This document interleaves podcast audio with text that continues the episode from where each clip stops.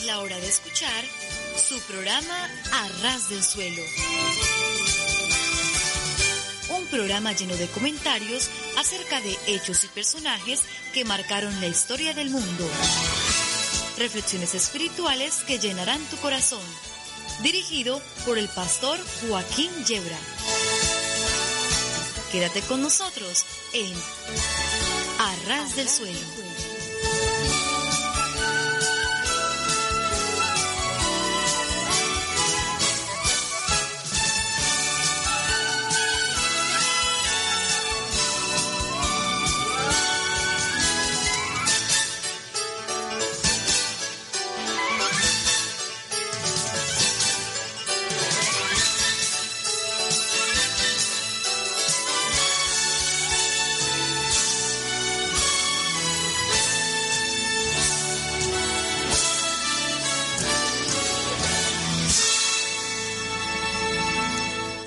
Sí, sí, estar a ras del suelo es lo que más nos conviene.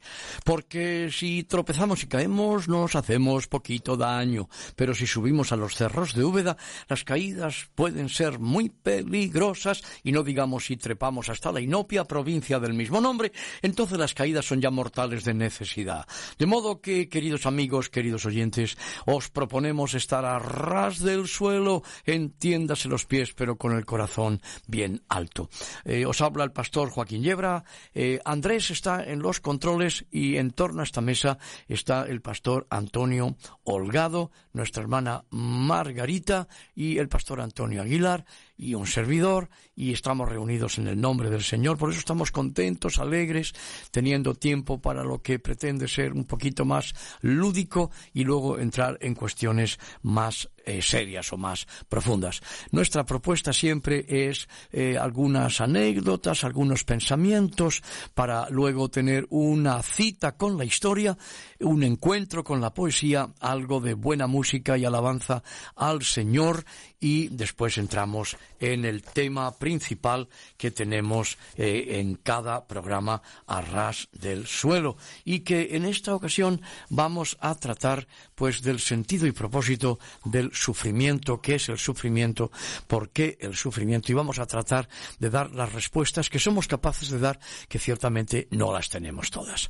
Así que comenzamos nuestra andadura. Ah, se me olvidaba deciros que si queréis comunicaros con nosotros estamos en info arroba arrasdelsuelo.com info arroba arrasdelsuelo.com ese arras es con una sola R. Y para escuchar nuestros programas estamos, aparte de las emisoras a través de las que eh, contactamos, estamos en www.arrasdelsuelo.com www.arrasdelsuelo.com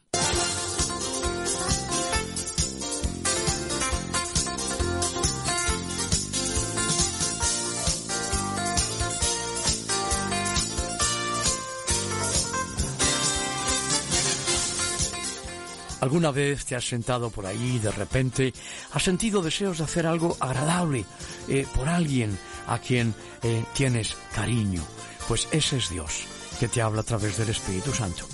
¿Alguna vez has sentido que estabas cansado de todo al grado de, de, querer desconectar y de pronto un día sientes que tienes suficiente fuerza para continuar?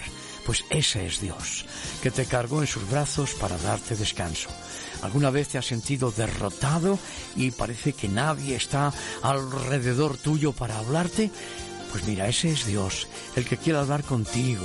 ¿Alguna vez has estado pensando en alguien a quien amas y no has visto por largo tiempo y la próxima cosa que pasa eh, resulta que es que lo ves o recibes una llamada de esa persona? Oye, o tomas tú la iniciativa y le llamas tú. Bueno, pues ese es Dios. ¿Alguna vez has recibido algo maravilloso que ni siquiera pediste? Ese es Dios, que conoce los secretos de tu corazón. ¿Alguna vez has estado en una situación problemática? Supongo que más de una vez, ¿verdad? Y no tenías indicios de cómo se iba a resolver. Y de pronto todo quedó resuelto sin darte cuenta. Ese es Dios, que toma nuestros problemas en sus manos y les da solución. A veces no la que esperábamos ¿Alguna vez has sentido una inmensa tristeza en el alma y al día siguiente la tristeza había desaparecido? Bueno, pues ese es Dios que te dio un abrazo de consuelo y te dijo palabras dulces. Em, ¿Alguna vez has sentido que tienes tantos problemas y las cosas ya están saliéndose de su cauce y de pronto un día todo está resuelto? Ese es Dios que tomó todas las cosas y las puso en su lugar. Todo es tan sencillo como ponerse en las manos de Dios. ¿Piensas que em, no es así? Mira, te invitamos a que lo pruebes. Es muy probable que no lo hayas probado, que no lo hayas intentado. O quizás lo intentaste y desististe. Nosotros te recordamos que la vida cristiana es un proseguir a la meta, es un seguir adelante. Inténtalo de nuevo.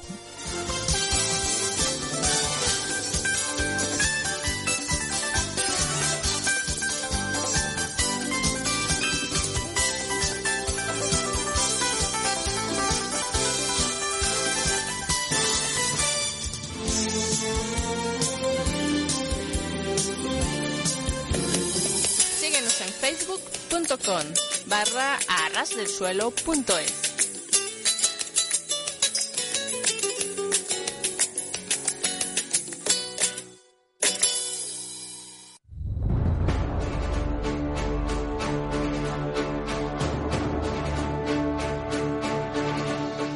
Cuenta la leyenda que una mujer pobre, con un niño en los brazos, eh, pasando eh, delante de una caverna, escuchó una voz misteriosa que allí dentro le decía, entra y toma todo lo que desees, pero no te olvides de lo principal.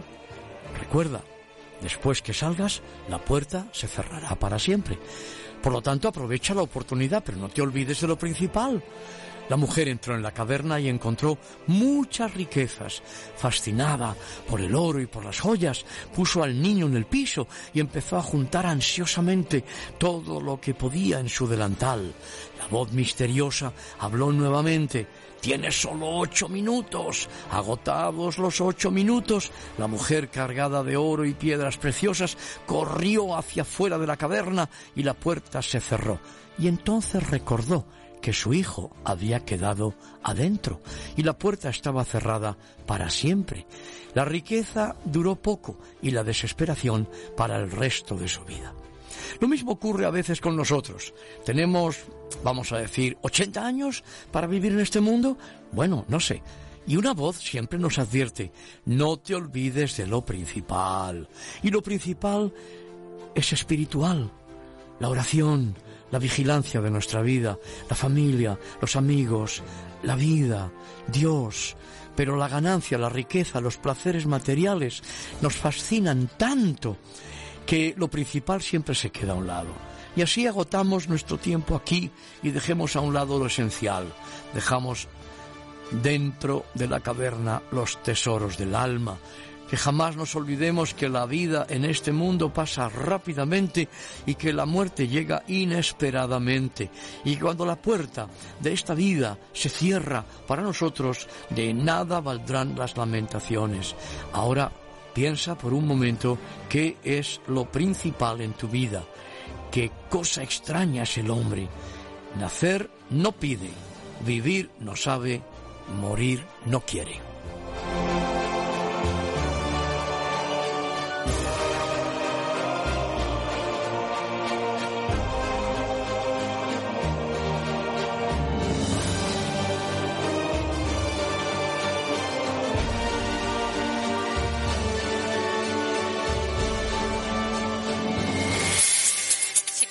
En contacto con nosotros, escríbenos a info arroba a Pues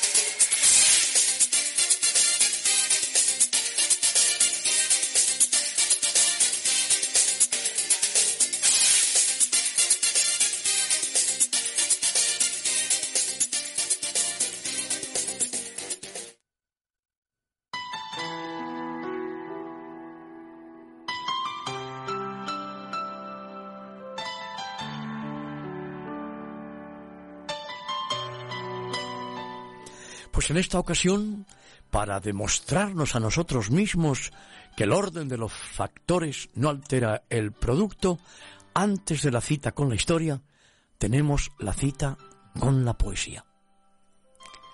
Y en esta ocasión el poema que voy a compartir con vosotros es, pues, un sencillo poema. En realidad son dos. El primero se titula Al Nazareno y dice así. Si tu espíritu es el viento y mi futuro la mar, hazme sitito en tu barca para poder navegar. Si tus huellas en la arena no pudo borrar la mar, déjame que yo la siga con hambre de eternidad. Si tu amor es la locura y tu cariño ebriedad, déjame que en tu ternura descubra mi humanidad. Si tú eres oro fundido y tu amor es un crisol, deja que mi cuerpo herido se caliente con tu sol.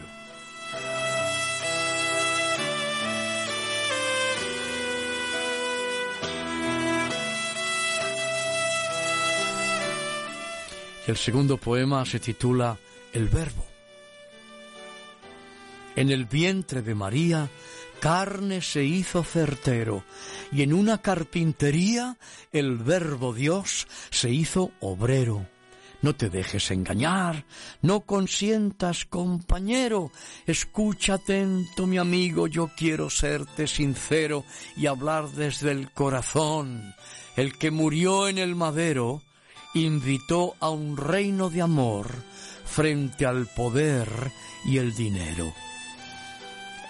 En el cuerpo de su llaga puso fin a toda ley que reduce al pueblo en grey y al poder en carnicero.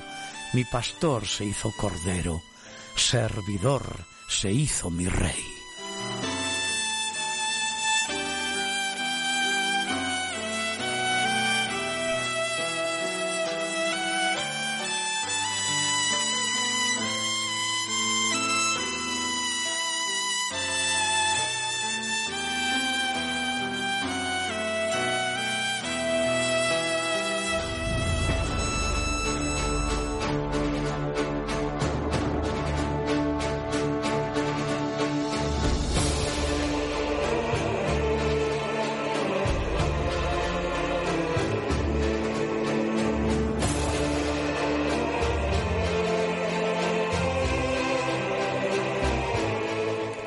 Lo que os decía, el orden de factores no altera el producto. Después de, nuestra, de nuestro encuentro con la poesía, tenemos la cita con la historia.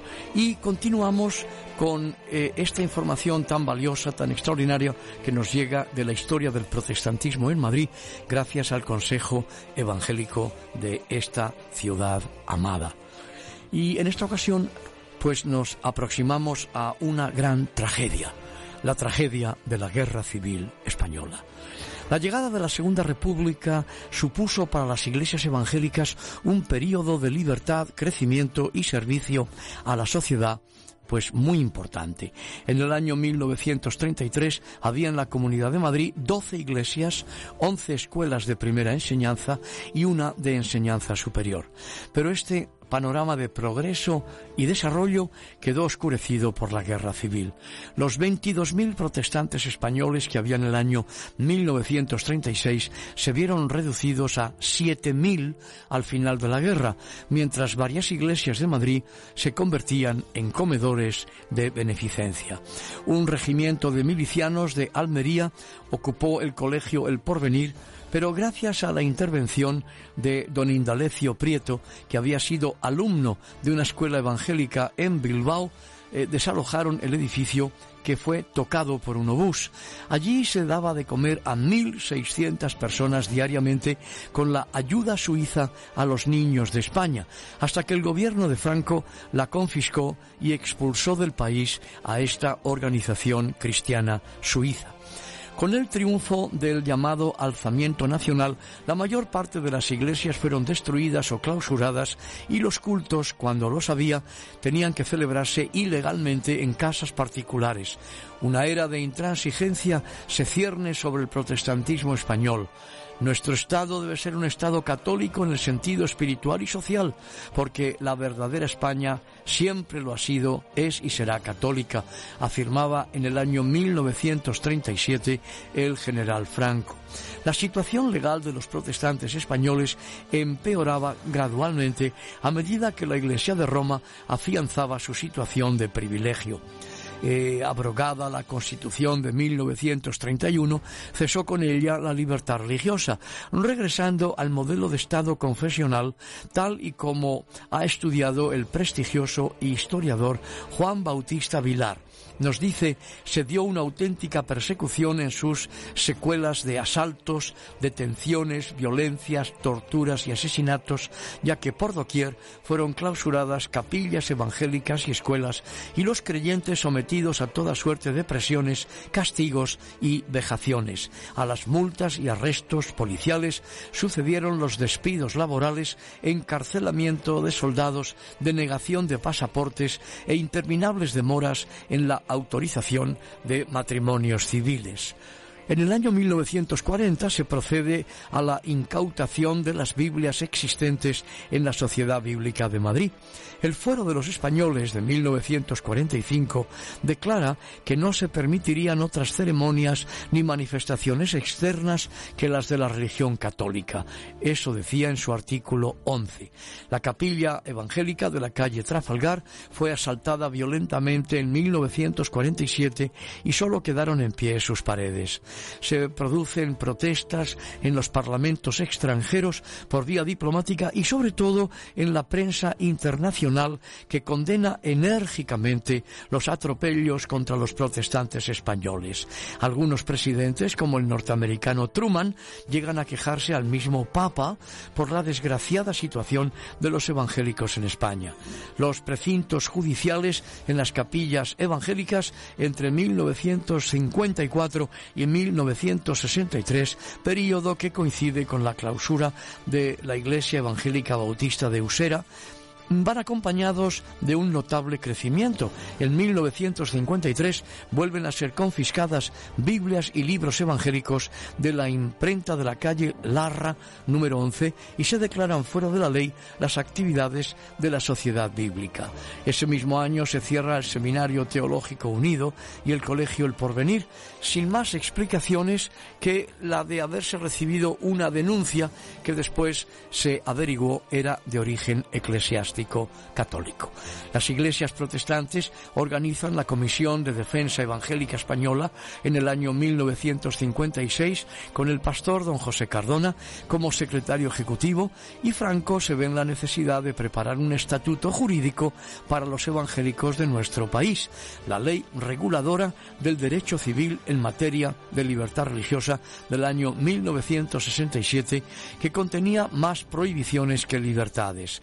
Es en ese tiempo cuando comienzan a identificarse los lugares de culto protestantes mediante signos externos. Se autorizan publicaciones para el uso interno de las iglesias, se permite la apertura de los seminarios y se hace más fácil el matrimonio civil para los no católicos. Pero continúa la represión en las Fuerzas Armadas, desapareciendo en cambio el proselitismo como delito condenable por el artículo 2 de la Ley de Orden Público. Con la llegada de la democracia a nuestro país a finales de los años 70, se promulga finalmente en el año 1980 la Ley de Libertad Religiosa, resultado de una constitución que por primera vez reconoce el principio de aconfesionalidad del Estado. En el año 1986 se constituye la Federación de Entidades Religiosas Evangélicas de España, FEREDE, y el 10 de noviembre de 1992 aparece en el Boletín Oficial del Estado los acuerdos de cooperación del Estado con FEREDE, después de haberle sido reconocido al protestantismo español un notorio arraigo.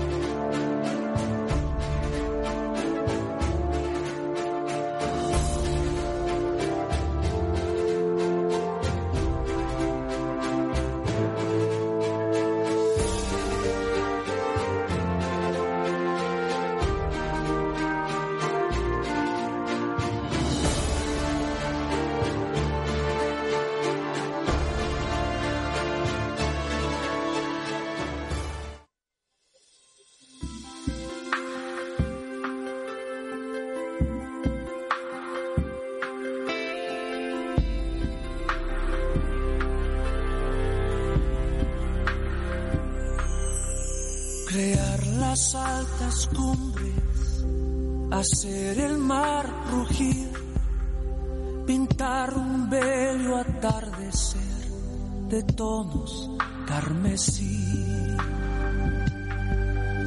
traer al mundo un nuevo ser, un nuevo florecer. Es en verdad el gozo del gran rey.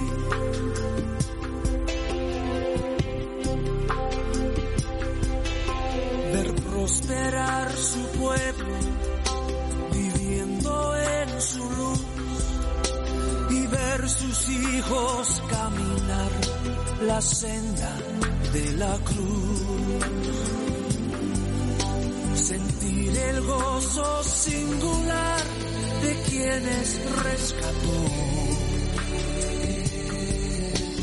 Es en verdad el gozo del gran rey.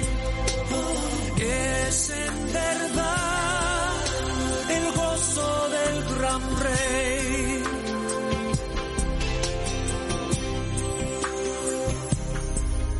Sanar un cuerpo enfermo o un roto corazón, unir hogares que una vez el hombre separó. Gloriarse en la alabanza que le canta el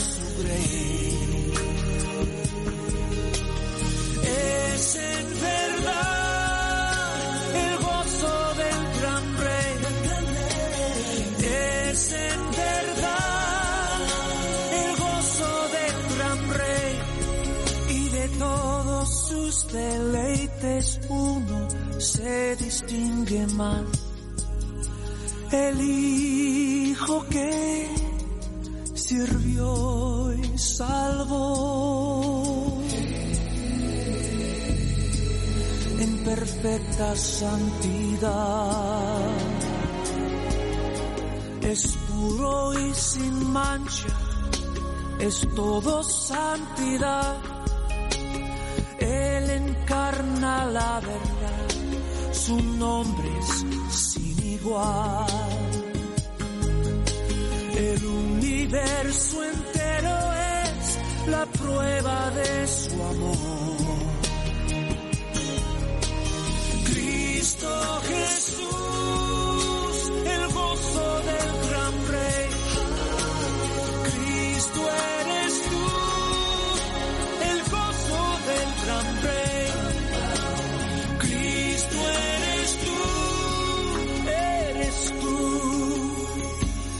gozo del gran rey.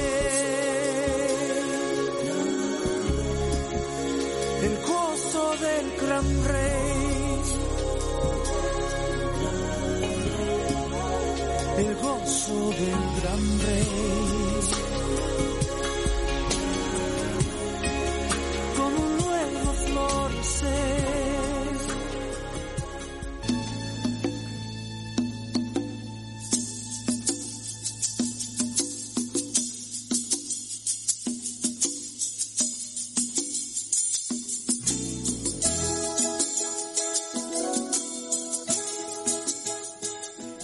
Hay un texto del apóstol Pablo verdaderamente interesante y que nos sirve para entrar en este tema.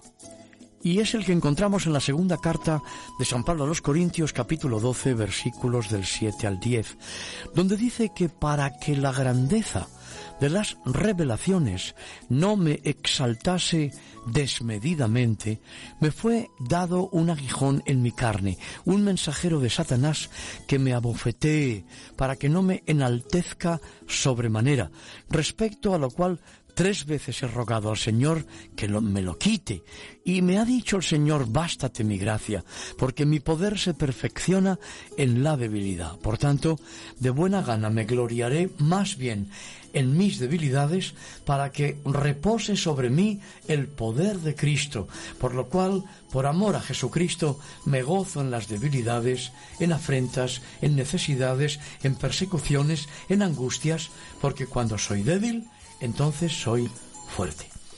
Alguien ha preguntado ¿por qué sufre el justo? Y la respuesta no es fácil de dar. Eh, de hecho, eh, es una de las primeras eh, preguntas que surgen en la mente de muchísimos cristianos, de muchísimos creyentes. Porque cuando alguien sufre por su maldad, pues lo comprendemos perfectamente. Pero cuando nos encontramos con el sufrimiento de los inocentes, pues la verdad es que nos hacemos esa pregunta. Eh, que el justo sufra no es eh, normal. Eh, nos parece que no debe sufrir. Que el injusto sufra, pues nos parece lo más natural. Está recogiendo lo que ha sembrado. De modo que nosotros en nuestra humana manera de ver las cosas, en nuestra perspectiva, visualizamos el sufrimiento como algo siempre negativo, siempre ilógico, siempre trágico, siempre eh, no deseable. Pero Dios, por su lado, en su sabiduría, también nos muestra, si estamos atentos, que el sufrimiento eh, puede ser un caudal eh, importante de bendiciones para nuestra vida. Bueno, has descrito muy bien eh, lo que podría ser el sufrimiento, pero lo que me interesa básicamente sería el, el sufrimiento, ¿cómo lo contempla Dios? Pues nosotros el sufrimiento siempre lo vemos como un signo de muerte, ¿verdad?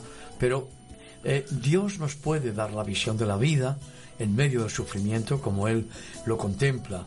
Cuando vemos el sufrimiento solo como destrucción, eh, el Señor está mostrándonos también la posibilidad de ser creativos dentro de ese sufrir.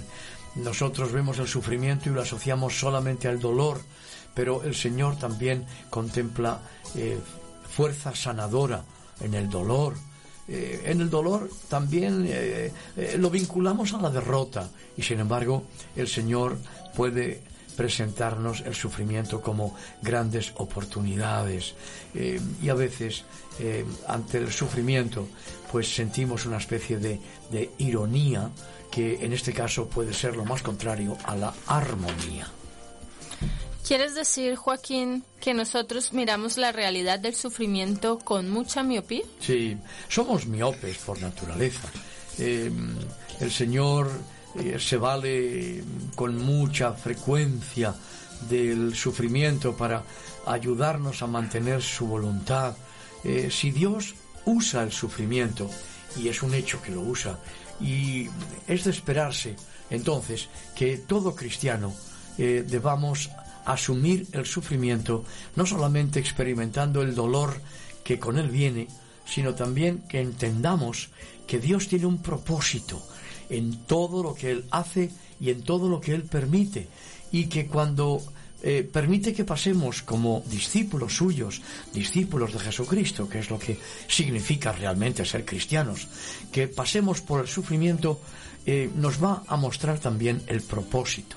Va a despertar en nosotros el anhelo de averiguar el propósito de ese sufrimiento por el que estemos pasando, porque eh, en los propósitos de Dios vamos a encontrar mucha enseñanza reveladora.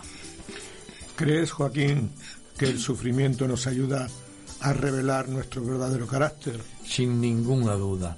Em, creo que estaréis de acuerdo en que no podemos hablar del sufrimiento eh, en las Sagradas Escrituras sin acordarnos de Job.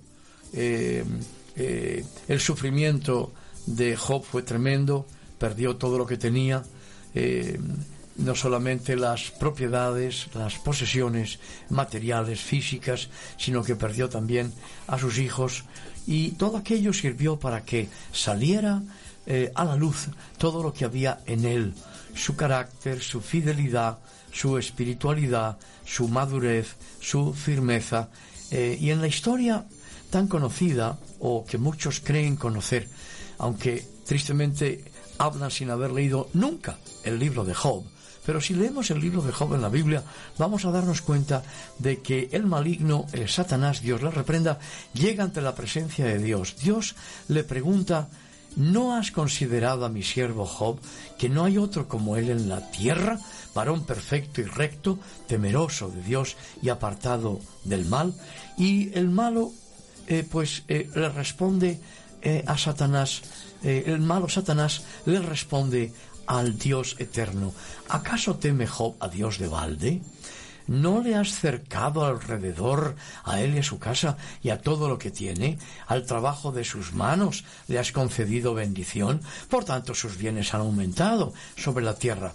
Pero extiende tú ahora tu mano y toca todo lo que tiene y verás si no blasfema contra ti en tu misma presencia. Y entonces el Señor le dijo al malo, he aquí todo lo que tiene está en tu mano, solamente que no pongas tu mano sobre él. Y salió el malo de delante de Job, eh, del Señor, quiero decir. Salió de delante del Señor. Bueno, estamos leyendo en el libro de Job, capítulo 1, los versículos del 8 al 12. O sea, lo que estás diciendo, si no te he entendido mal, es que es muy fácil vivir la vida cristiana cuando no hay problemas. Efectivamente, en la calma chiche, chicha, eh, cuando no hay ningún problema, podemos todos darnos eh, eh, mucho pote diciendo que somos muy creyentes y, y maravillosos, porque todo va viento en popa a toda vela.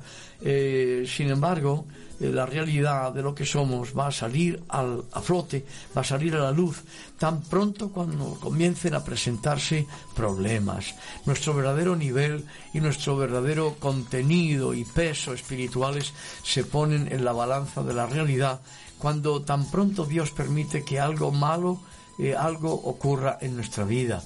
En el caso de Job, Dios permitió, fijaros, que perdiera todo, todo incluso los hijos.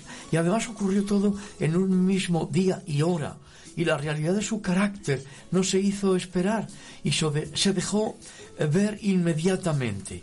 De manera que ante la tragedia inmensa, em, eh, él eh, rasgó sus vestidos en señal de duelo, de dolor, se rasuró su cabeza, mostrando de esa manera luto y duelo, son gestos propios de su cultura, se postró en la tierra y adoró a Dios diciendo, desnudo salí del vientre de mi madre y desnudo volveré allá. El Señor dio y el Señor quitó. Sea el, el nombre del Señor bendito. Y en todo esto, dice el texto del libro, no pecó Job ni atribuyó a Dios despropósito alguno. Parece que, aunque Job no entendía lo que estaba sucediendo, tenía seguridad de que todo aquello tenía un propósito en los planes divinos para él. ¿Eso es así? Eh, eh, indiscutiblemente, claro. El Señor permitió que Job sufriera para demostrar eh, que era un hombre fiel, que él mismo descubriera su fidelidad y que el dolor, en lugar de moverlo a maldecir a Dios o blasfemar, eh, lo que haría sería poner al descubierto su madurez espiritual. Por otro lado, cuando la tragedia llega a la vida de Job y la esposa de Job le muestra lo que había en ella, em, aunque eh, su esposa sin duda pues también creía en Dios y también adoraba al Señor, pero al llegar el sufrimiento descubrió que su religiosidad era eh, vana, que su religiosidad era hipócrita. Y por eso, al contrario de Job, no solamente maldijo a Dios, sino que le dijo a Job, al ver su fidelidad, le dijo, pero es que todavía retienes tu integridad, maldice a Dios y muérete. Y en esos momentos Job, que está cubierto de una enfermedad de la piel em, maligna, probablemente sarna, pues le responde diciendo, eh, como hablan las personas que no conocen a Dios, has hablado. Con tu manera de hablar y de reaccionar muestras lo que realmente hay en ti. ¿Recibiremos de Dios solo el bien y no el mal? De modo que cuando el hombre que sufre es fiel en verdad y su amor por Dios es real, es auténtico, eh, no hay dolor, no hay prueba, no hay aflicción, no hay carga, no hay dificultad que no le haga reaccionar negativamente ante Dios, porque el sufrimiento revela el verdadero carácter que hay en nuestro interior. Pensando en la relación entre Job y su mujer, es evidente que cuando el dolor penetra en una situación familiar carente de relación sincera con Dios, siempre se produce una reacción negativa. ¿No es así, pastor? Absolutamente, absolutamente. Eh, por eso, cuando no hay una relación sincera con Dios, eh, las parejas se quejan, eh, reniegan, se rebelan, se acusan mutuamente, pero no así el verdadero cristiano, que sabe que si está pasando por sufrimientos es porque el Señor quiere elevarle, promocionarle a mayores alturas, porque el dolor revela sin duda nuestro carácter. En el caso que tenemos del apóstol Pablo es evidente que Dios quería mantenerlo humilde. Em, ¿Esto es así? Efectivamente, lo que dice es que el Señor ha permitido que ese aguijón le alcance para que no se exalte a sí mismo, para que no se enorgullezca eh, sobremanera. Em, los humanos tenemos la tendencia a ensoberbecernos cuando Dios nos da o cuando Dios nos usa. Y aunque el apóstol Pablo fue sin duda un gran hombre de Dios que amaba al Señor y que amaba la obra de Dios, sin embargo, por ser hombre y tener una vieja naturaleza y no solo una nueva, él no estaba exento del orgullo. Eh, en realidad, eh, los hombres que se han perdido han sido los que, en lugar de vivir con la mirada puesta en Cristo, el más humilde de los hombres, lo que han hecho ha sido dejarse arrastrar por el orgullo. Y cuando fueron bendecidos por Dios, es decir, cuando el Señor les ha usado, cuando los ha instrumentalizado, no han podido resistir eh, la llamada del orgullo, han sucumbido ante los eh, poderosos tentáculos del orgullo y de la soberbia, eh, tentáculos que llegan a asfixiar a los hijos de Dios. Y en la Biblia encontramos otros casos similares, como el de Salomón, ¿cierto? Bueno, Salomón eh, parece que era el hombre más rico y más sabio, que llega un momento en que también se enorgullece y en su orgullo, lógicamente, se aleja de Dios porque ante la presencia de Dios el orgullo no puede mantenerse.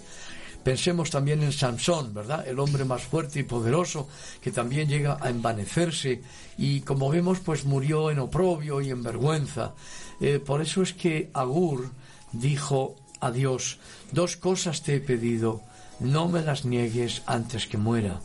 Vanidad, que es orgullo, palabra verdaderamente mentirosa que mm, nos aparta de Dios y que llega a apartarnos incluso de nuestro propio corazón, no teniendo ya una visión clara de quiénes somos y de dónde estamos.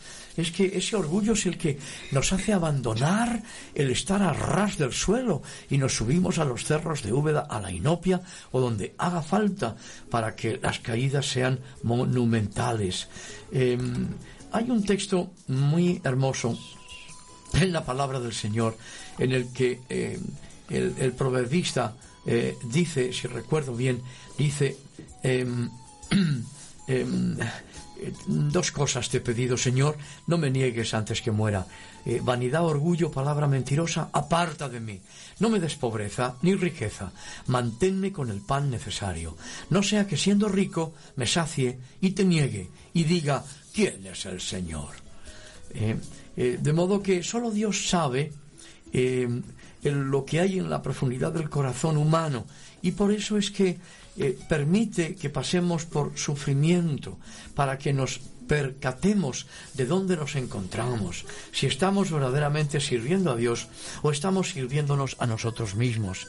De modo que por ese sufrimiento, no el sufrimiento que viene por el pecado, sino por ese sufrimiento probatorio, que viene de parte de Dios, mantengámonos agradecidos y humildes, sabiendo que por su misericordia podemos reconocerlo y podemos reconocer igualmente que somos ovejas de su prado, que Él nos hizo y no nosotros a nosotros mismos, y que estamos en sus manos y que de Él procede toda gracia, gracia sobre gracia, y el que se gloría, gloríese en el Señor.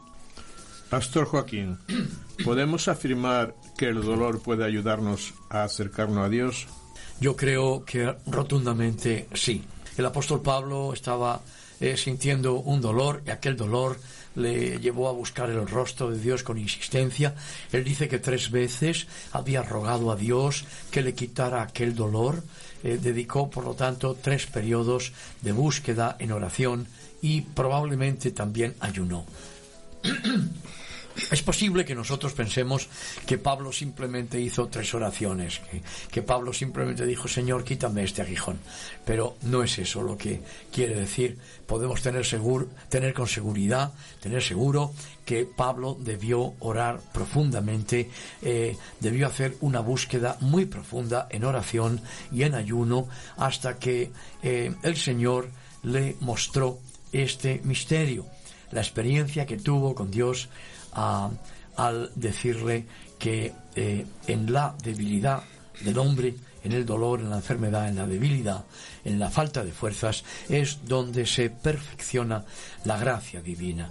Lo mismo nos ocurre también en el caso de otros, como el caso del patriarca Job, al que nos hemos referido y volvemos ahora, que cuando ya ha comprendido, estando en la intemperie y no, tenerle, no tener nada, eh, entonces exclama, antes de oídas te conocía. Te oía te conocía de oídas, pero ahora mis ojos te ven. El sufrimiento le empujó, le empujó a buscar más a Dios y llega a tener un encuentro personal con Dios cuando está en la intemperie, cuando lo ha perdido todo, cuando no tiene dónde apoyarse. Es decir, lo que estás afirmando es que el dolor puede ayudarnos a dejar que el Señor moldee nuestro carácter y además eh, queme aquello inservible que hay en nuestro propio interior.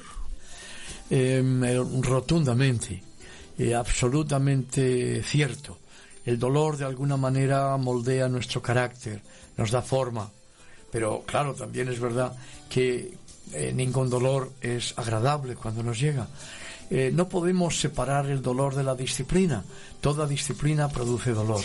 y el Señor nos ha dicho que si no somos disciplinados, que seremos bastardos, que no seremos hijos, porque a todo hijo el padre, la madre le eh, disciplinan.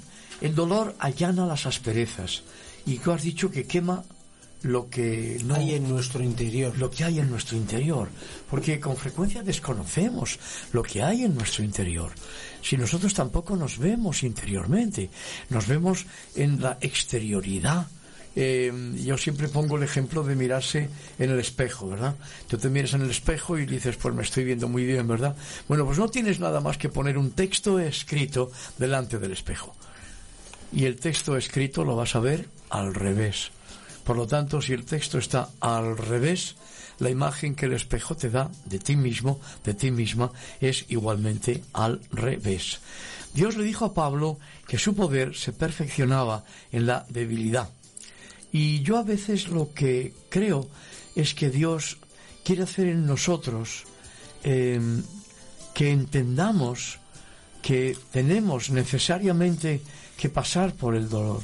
El siervo que no se corrige con las palabras eh, porque entiende, em, pero que no hace caso, pues eh, va a encontrarse con la realidad de que el Señor va a permitir el dolor para que pueda eh, corregirse. Eh, ¿Cuántas veces eh, habrá utilizado el Señor el sufrimiento como el último recurso para hablarnos? Porque con su palabra no ha sido suficiente. No le hemos hecho caso. Nos hemos considerado mejores, más capacitados, más conocedores, más seguros y para que entendiéramos que Dios conoce mejor, pues el Señor ha tenido que permitir que chocáramos y no rompiéramos la nariz. Vamos a pensar en el faraón en Egipto. Moisés le habló y le rogó por las buenas, pero él no hizo caso. Dios mandó plagas, enfermedades y pestes, pero no obedeció hasta que el dolor y el sufrimiento le atravesaron el alma cuando murió su propio hijo, y a cuántos de nosotros, ¿verdad? Eh, nos trajo el Señor a Él por medio de algún problema. A cuántas personas que no conocen a Dios, Él les ha estado hablando, hablando con dulzura, y no han querido buscarlo, y no han querido entregarse a Él. Dios no descansará hasta que se entreguen a Él y usará el sufrimiento, si es necesario, con tal de salvarnos. Em, Dios al Hijo que ama eh, madruga a castigarlo. Pero tengamos presente que el castigo de Dios es para nuestro beneficio. Dios al que ama castiga y nos ha dicho en su palabra que nos castiga para que no seamos condenados con el mundo. De modo que castigo y condenación no son sinónimos. Eh, hijo mío, no menosprecies la disciplina del Señor, ni desmayes cuando eres reprendido por Él, porque el Señor al que ama disciplina y agota, azota, quiero decir, a todo el que recibe por hijo. Eh, si soportáis la disciplina, Dios os trata como hijos, porque ¿qué hijo es aquel a quien el Padre no disciplina? Pero si se os deja sin disciplina, de la cual todos han sido participantes, entonces sois bastardos y no sois hijos. Así lo dice el Señor en la carta a los eh, Hebreos, en el capítulo 12 y en los versículos del 5 al 8 nos obliga también el Señor de esta manera a mirar un poquito dentro de nosotros mismos. Entonces, con esto quieres decir que entre más suframos, podríamos reflexionar personalmente más sobre nuestra vida? Sí, efectivamente, nos lleva a una reflexión personal, nos obliga a que nos examinemos cuidadosamente, que nos aseguremos de que en, nuestras vidas no hay nada que esté fuera de lugar en nosotros y que sea la causa de nuestro sufrimiento, porque cuando con humildad vamos al Señor y le preguntamos cuál es la causa del sufrimiento, Él nos lo revela. Joaquín, ¿qué papel desempeña nuestro Señor Jesucristo en medio de nuestros dolores? Pues eh, representa eh, aquello que Jesucristo hace en estos momentos, momentos de nuestra historia, sujetos al tiempo y al espacio, pero que en Él son momentos de eternidad, en el santuario celestial, donde como sumo sacerdote del orden de Melquisedec intercede por nosotros.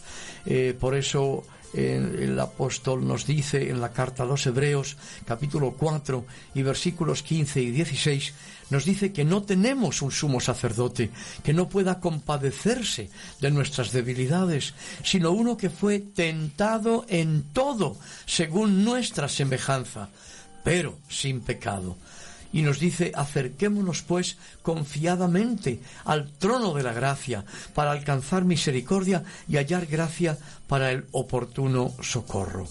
De modo que no olvidemos que servimos a un sumo pontífice que se compadece de nosotros, porque él mismo fue tentado en todo. Es decir, él experimentó en su carne toda clase de sufrimientos que nosotros hayamos podido experimentar o que estén delante de nosotros para que pasemos por ellos. Por eso es que el Señor sabe lo que es el sufrimiento. Por eso Él puede entendernos y puede interceder por nosotros. Y no solo lo sabe porque sea omnisciente, es decir, porque es Dios y conoce todas las cosas, sino porque Él mismo las ha experimentado en carne propia. Cuando nosotros pasamos por el sufrimiento, cuando pasemos por el sufrimiento, que no se nos olvide nunca que Él, Jesucristo, em, en su condición de hombre, viviendo aquí en la tierra, experimentó el dolor y el quebranto que nosotros podamos experimentar. Pensamiento, sufrimiento. ¿Qué aconsejarías tú a una persona que lo está pasando mal en una situación de escasez? Eh, pues claro, yo lo que le aconsejaría es al recuerdo, hacer memoria de Jesucristo, no solamente es acercarse para tomar pan y vino eh, y hacer memoria del cuerpo y de la sangre de Jesús.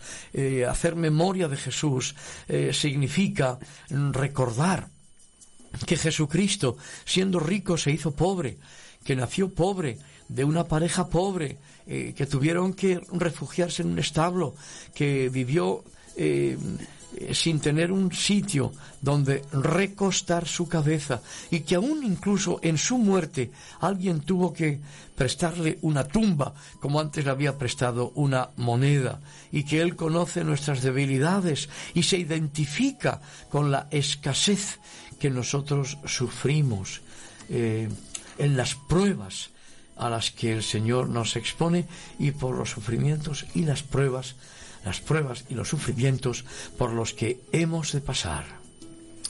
¿Y si somos traicionados por aquellos en quienes teníamos confianza y amistad? Pues mira, eh, la decepción, el desengaño ante la traición eh, es algo verdaderamente doloroso sin duda. Eh, en Zacarías capítulo 13 versículo 6 hay una pregunta. ¿Qué heridas son estas en tus manos? Y la respuesta es, con ellas fui herido en casa de mis amigos. Fueron los amigos de Jesús, fueron los suyos los que le rechazaron. Por eso en el Evangelio de Juan, en el capítulo 1, se nos dice que Jesús a lo suyo vino, mas los suyos no le recibieron, pero a todos cuantos le recibieron, a los que creen en su nombre, les dio la potestad, el derecho de ser hechos hijos de Dios, los cuales no son nacidos de voluntad de carne, eh, ni de voluntad de varón, eh, sino voluntad de Dios. ¿Qué heridas son esas en tus manos?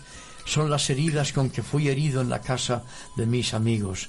Si se han burlado o han hablado mal del Señor, de Cristo, dijeron incluso que era hijo de fornicación, atribuyeron sus orígenes a Satanás, hicieron Dijeron incluso que los señales y los milagros que hacía los hacía con la ayuda de Belzebul, es decir, el príncipe de los demonios, Belzebul, literalmente el señor de las moscas, señor de la corrupción. Lo acusaron de cosas que no había hecho, le, llamaron mentiroso, eh, lo injuriaron, lo desnudaron, se burlaron de él vistiéndole con un traje de rey de burla y aún ya en la cruz sufriente le gritaron si es verdad lo que tú eh, dices ser, baja de ahí.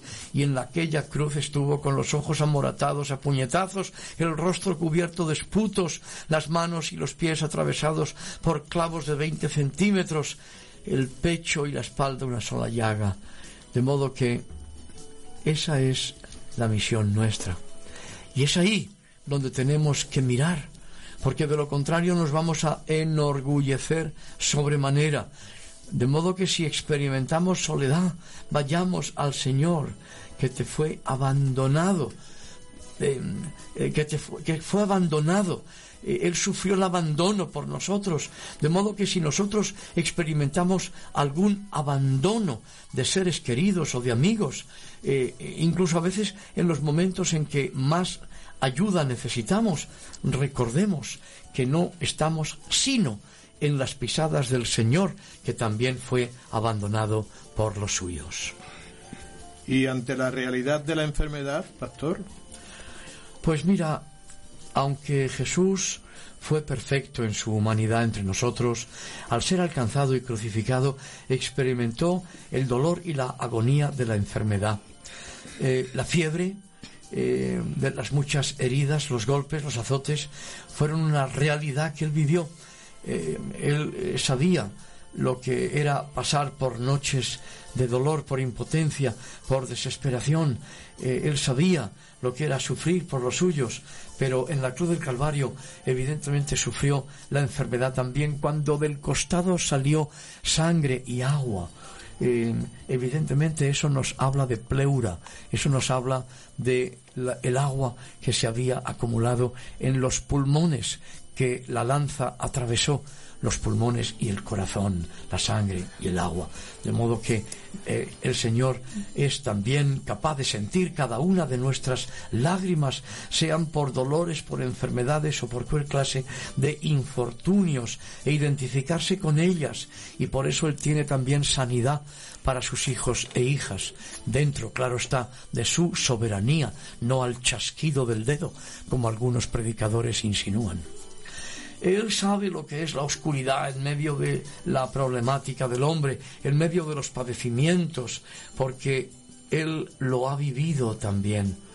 No obstante, en la carta a los romanos eh, se nos recuerda que a los que amamos a Dios y a los que hemos sido llamados conforme al propósito divino, todas las cosas nos ayudan a bien. Todas las cosas incluyen sufrimientos, dolores, desengaños, penas, tristezas, amarguras, soledades y también las traiciones eh, por las que tenemos que pasar si amamos a Dios. Y no solamente si amamos a Dios, sino si buscamos el propósito de Dios para nuestras vidas. Y eso identifica también y necesariamente ha de pasar por los sufrimientos y por toda nuestra problemática. El Señor que ha dicho, he aquí yo estoy con vosotros todos los días hasta el fin del mundo, va a estar presente en nuestra vida, en el dolor, en el sufrimiento, en la angustia. Por eso nos dice el salmista David en el Salmo 23 que incluso cuando pasemos, si hemos de pasar, por el valle de la sombra de la muerte, no hemos de temer mal alguno, porque la vara y el callado de Dios van a estar a nuestra disposición para infundirnos aliento.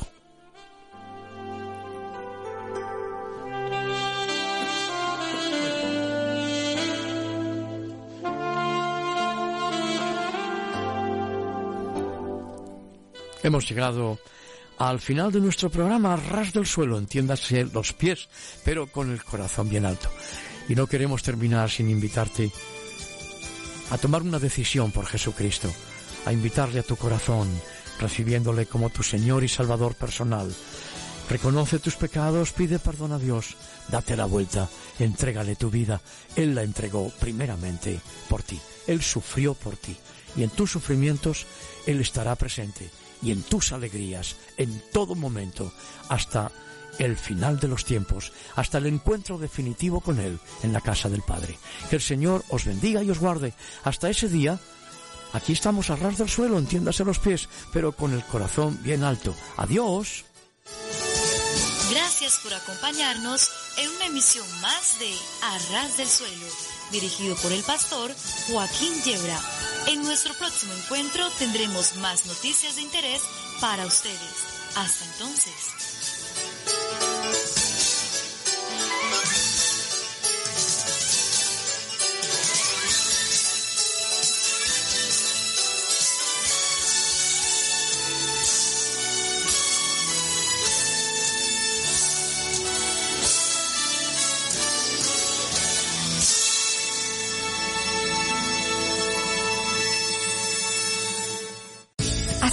Una producción de Radio Encuentro, Radio Cadena de Vida. Para más información escríbenos a producciones arroba radioencuentro.net.